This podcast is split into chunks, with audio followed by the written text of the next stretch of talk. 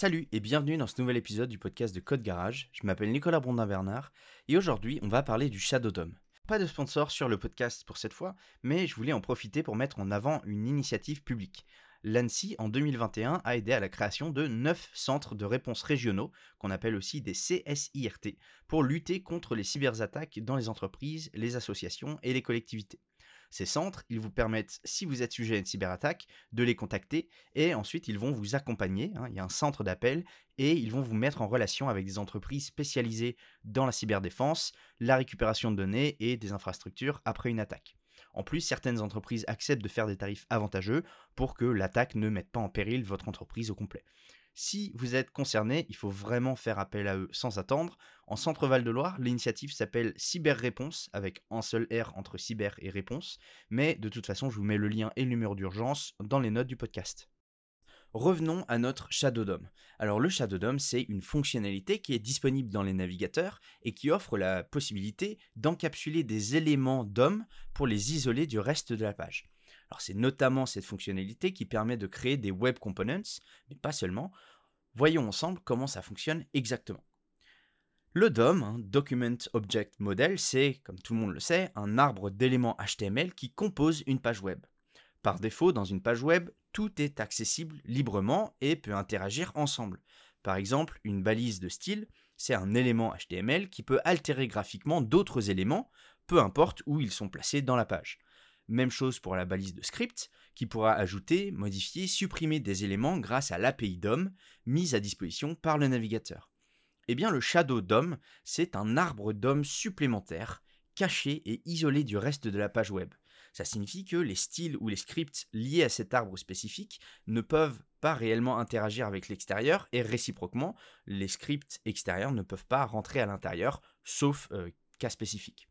Alors il faut faire attention parce qu'on parle souvent d'un shadow DOM, comme s'il n'y en avait qu'un seul, mais en réalité il peut y en avoir une infinité. Chaque shadow DOM prend racine sur un élément existant du DOM, c'est ce qu'on appelle le shadow host, et euh, ça peut être n'importe quel élément du DOM. Ça peut être un bouton, un span, une div, peu importe.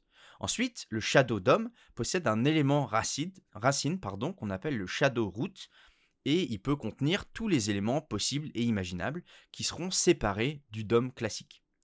Alors pour créer un Shadow DOM, c'est très simple, il suffit de quelques lignes de JavaScript. D'abord, on va venir sélectionner avec un query selector eh bien, notre élément euh, à partir duquel on veut justement créer notre Shadow DOM.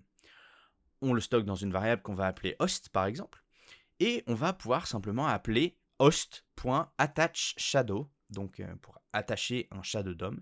Et ensuite, à cette méthode-là, on va pouvoir lui passer euh, un paramètre qui est un mode qui est soit open, soit closed, et, euh, et, on va voir à quoi ça sert un peu plus tard. Ça, on le stocke dans une variable qu'on va appeler shadow, par exemple, et ensuite, eh ben, on a déjà notre shadow DOM, on va pouvoir faire simplement shadow.appendChild et mettre ce qu'on veut dedans. Voilà, c'est très très simple d'utilisation, vous avez vu, en quelques lignes, ça se fait. Alors la principale utilité du Shadow DOM, hein, c'est de pouvoir créer des web components, des composants réutilisables, paramétrables, et dont la logique et le style est indépendant du reste de la page web. Pour créer un composant web, un web component, c'est très simple. On va créer une classe MyComponent par exemple, qui va étendre la classe native HTML Element. On va également créer un template HTML pour bah, ce composant. Et dans le constructeur de cette classe MyComponent, eh ben, on va venir instancier le template qu'on a créé précédemment dans le Shadow DOM en utilisant justement la méthode dont je vous ai parlé avant, attach shadow, et on va venir faire des appendChild, des innerHTML ou peu importe. Ensuite, il nous suffira de faire un window.customelements.define, donner un nom à notre euh, component et puis eh ben, venir ajouter euh, en deuxième paramètre la classe qu'on vient de créer. Et voilà, on a utilisé notre Shadow DOM pour créer un web component natif. Il faut savoir que le Shadow DOM, c'est un concept qui était déjà utilisé dans les navigateurs avant même d'être mis à disposition des développeurs et développeuses tous les éléments HTML qui possèdent un rendu un peu complexe, avec des éléments supplémentaires et non accessibles depuis le CSS ou le JavaScript, utilisent en réalité le Shadow DOM. C'est par exemple le cas pour l'élément vidéo euh, euh, en HTML5, qui utilise le Shadow DOM pour bah, ses boutons, sa barre de lecture, pour contrôler la vidéo. Ça, on n'y a pas accès depuis l'extérieur, Donc c'est simplement dans un DOM alternatif qui est lié à l'élément vidéo. J'espère que cet épisode vous aura plu, que vous aurez appris quelque chose et que vous en saurez un petit peu plus sur le Shadow DOM et son utilisation.